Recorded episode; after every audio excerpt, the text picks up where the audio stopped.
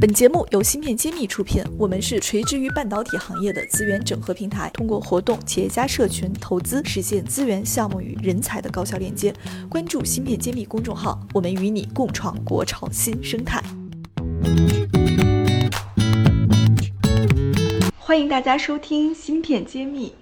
呃，本期我们会给大家汇报一下我跟谢院长的一个进展，就是我们爱心学院走进了广州半导体协会，并且受邀由谢院长主讲了他们大师芯片的第一期。我们谢院长在当地做了一个汇报，说格鲁夫高产出管理学也和当地的这个广州半导体的这些成员们。和当地的这个从业人员做了一个现场的一个分享。那今天我们也算是一个特别节目，跟大家来讲一讲我们在广州这几天的所见所闻，包括会跟大家聊一聊当地的半导体行业和它的布局是怎么样的。我想在产业内，如果有一些想去广州发展的小伙伴们，也可以根据我们的前沿的信息来增加自己的判断。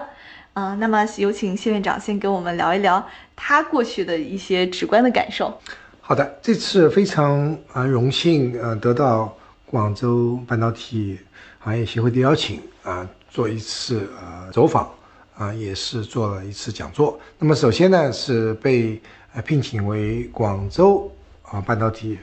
协会的这个专家。那么第二呢，我就对这个这个行业各行业的这个从业的管理人员和那个领军人物一起呢做了一次呃。讲座，这是这里我插一下，好像我们都是第一个。对，这里我们也呃也也有三个第一吧。第一个是第一个专家啊，第一个讲座也是我们是第一个呢，是给行业协会呃做这个下午还有一次专门的这个互动的一个商战课课程商战课。所以这呢都是把第一次都给了，就是我们走出上海，这是第一次在这个上海之外的地区。那广州作为集成电路产业的后起之秀啊，他们有很多后发优势。那我们所见所闻呢，都让我们觉得这是一个呃非常有希望的一个一个新的一个基地。目前好像这个协会也是成立的时间不久，是今年的六月份在广州成立的。那目前好像也是有十几家公司来落地了，但是这个。他们的布局模式其实和上海也好，还有合肥也好是有一些区别的。那么，想谢院长给我们再详细的讲一下广州半导体发展的一个逻辑和它布局的思路是什么样子的。好的，广州啊是，呃，我们中国说北上广吧，是其中一个最。找改革开放的地区，那么广州市呢？他们是非常务实，他们一直在呃在研究如何这个进入高科技产业，特别是芯片产业。那么他们过去呃一直比较保守，就是觉得这个产业呢，他们没有足够的人才，因为他们也非常了解，就是需要有技术的积累，要有人才啊，还要有足够的这个市场。那么他们最缺的实际上是人才这方面。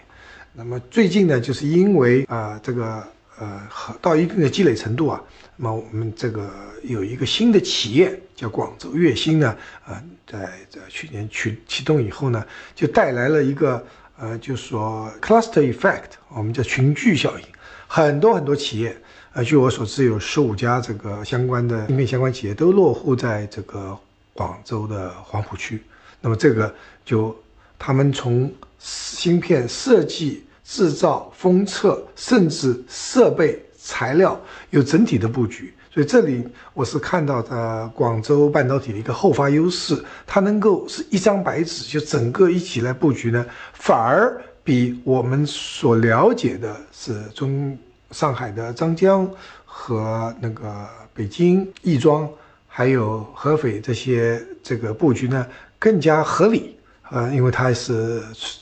统一布局。呃，统一发呃分布实现来走，对，是这样子的话，呃，我们认为还是非常值得期待的。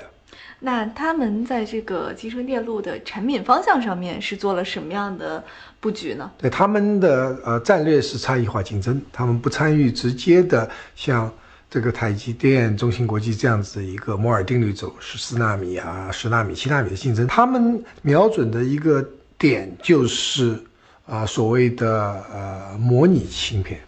那么，那么他们认为模拟芯片需要这个很很多的积累，他们的对标企业呢就是美国的德州仪器和欧洲的意法半导体这样子企业，就是他们对于汽车电子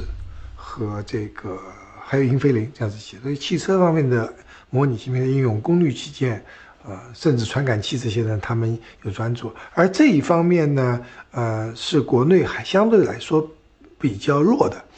那更重要的是他们的商业模式，它不是中芯国际，不是台积电，他们要做的是 IDM 模式，或者是虚拟 IDM 模式。怎么理解这个虚拟 IDM？好，呃，虚拟 IDM，呃，我们知道有 IDM 公司有这个代工厂，但是实际上虚拟 IDM 公司已经说了很久了，它的定义。呃，一般人认为是，就是说我呢是不拥有厂制造厂，但是我和有拥有制造厂一样，对这个厂公司生产线的这个生产的产能、技术和这个使用调配呢，我有决策权。就说这个就是你不，你这个资产不在你的这个啊资产负债表上，但是呢，你又有。IDM 所有的优势，所以这是理想状况，就是叫又要马儿好，又要马儿少吃草这样子一种感觉。所以这个是他们在国内啊是最先做这样一个模式，把它做到实践。原来理论上都有很多这样子的呃虚拟 IDM、虚拟这个整机厂，而他们是第一个实践的。嗯。啊，所以如果说有这样的一个 Fab 愿意为这个上下游提供一些底层的支持的话，我想做模拟设计的公司都是非常适合去广州的，对吧？是的，所以很多设计公司已经落户广州，那更多的也会过去。芯片揭秘栏目组现将每期音频整理成文字，并在公众号发布。想获取文字版内容，请关注公众号“茄子会”，更多精彩等着你。目前落地的这些企业有没有什么？嗯，您熟悉的或者值得跟我们来分享一下他们过去的布局是怎么样的？那好，呃，首先有两家公司呢，我觉得要特别呃要提一下，我也比较熟悉的，一个呢就是呃昂宝电子这家公司呢是是其实它是用芯片，它用模拟芯片用的量特别大特别大的，那么它落户在这里呢，对，就说你这些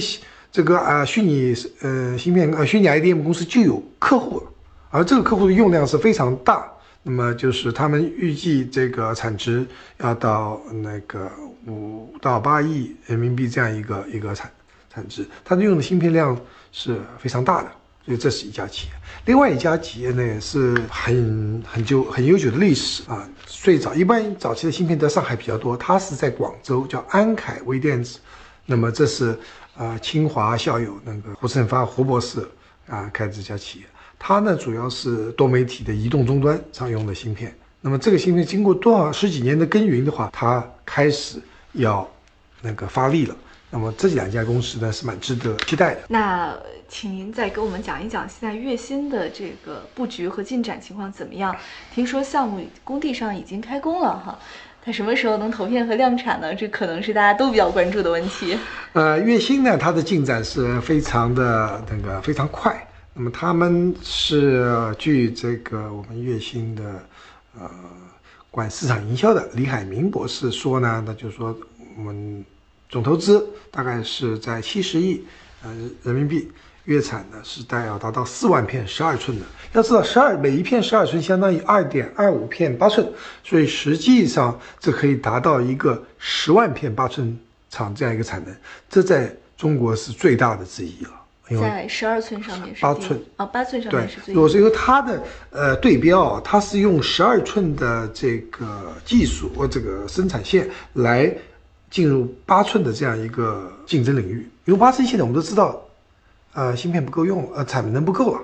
所以它就是解决这个问题。因为十二寸它有成本优势，那么它又解决了这个产能空缺的一个问题。所以未来这个他们在业界会是。呃，给我们那些八寸拿不到产能的设计公司一个很好的一个福音吧。这个定位还是很有意思，觉得非常经济，会算账。对对对，非常那个广广东这个非常是呃改革开放最早的，非常精打细算。嗯，应该是个赚钱的项目。对，这个他们以赚钱为目标，所以他我们嗯感觉到他们很快就会赚钱。好，那今年就可以。这个封顶了是吧？这个项目，对我们看到的消息是今年十月会十月会封顶。那么据我的感觉，他们会提前。好，那也就是说明年就可以接一些代工的业务了。是明年的八月呃那个六月份应该可以开始呃试生产，那么到下半年应该可以大批量量产。好，那请上下游的小伙伴们关注这个重要的节点，也可以去做一些布局和选择了。是的，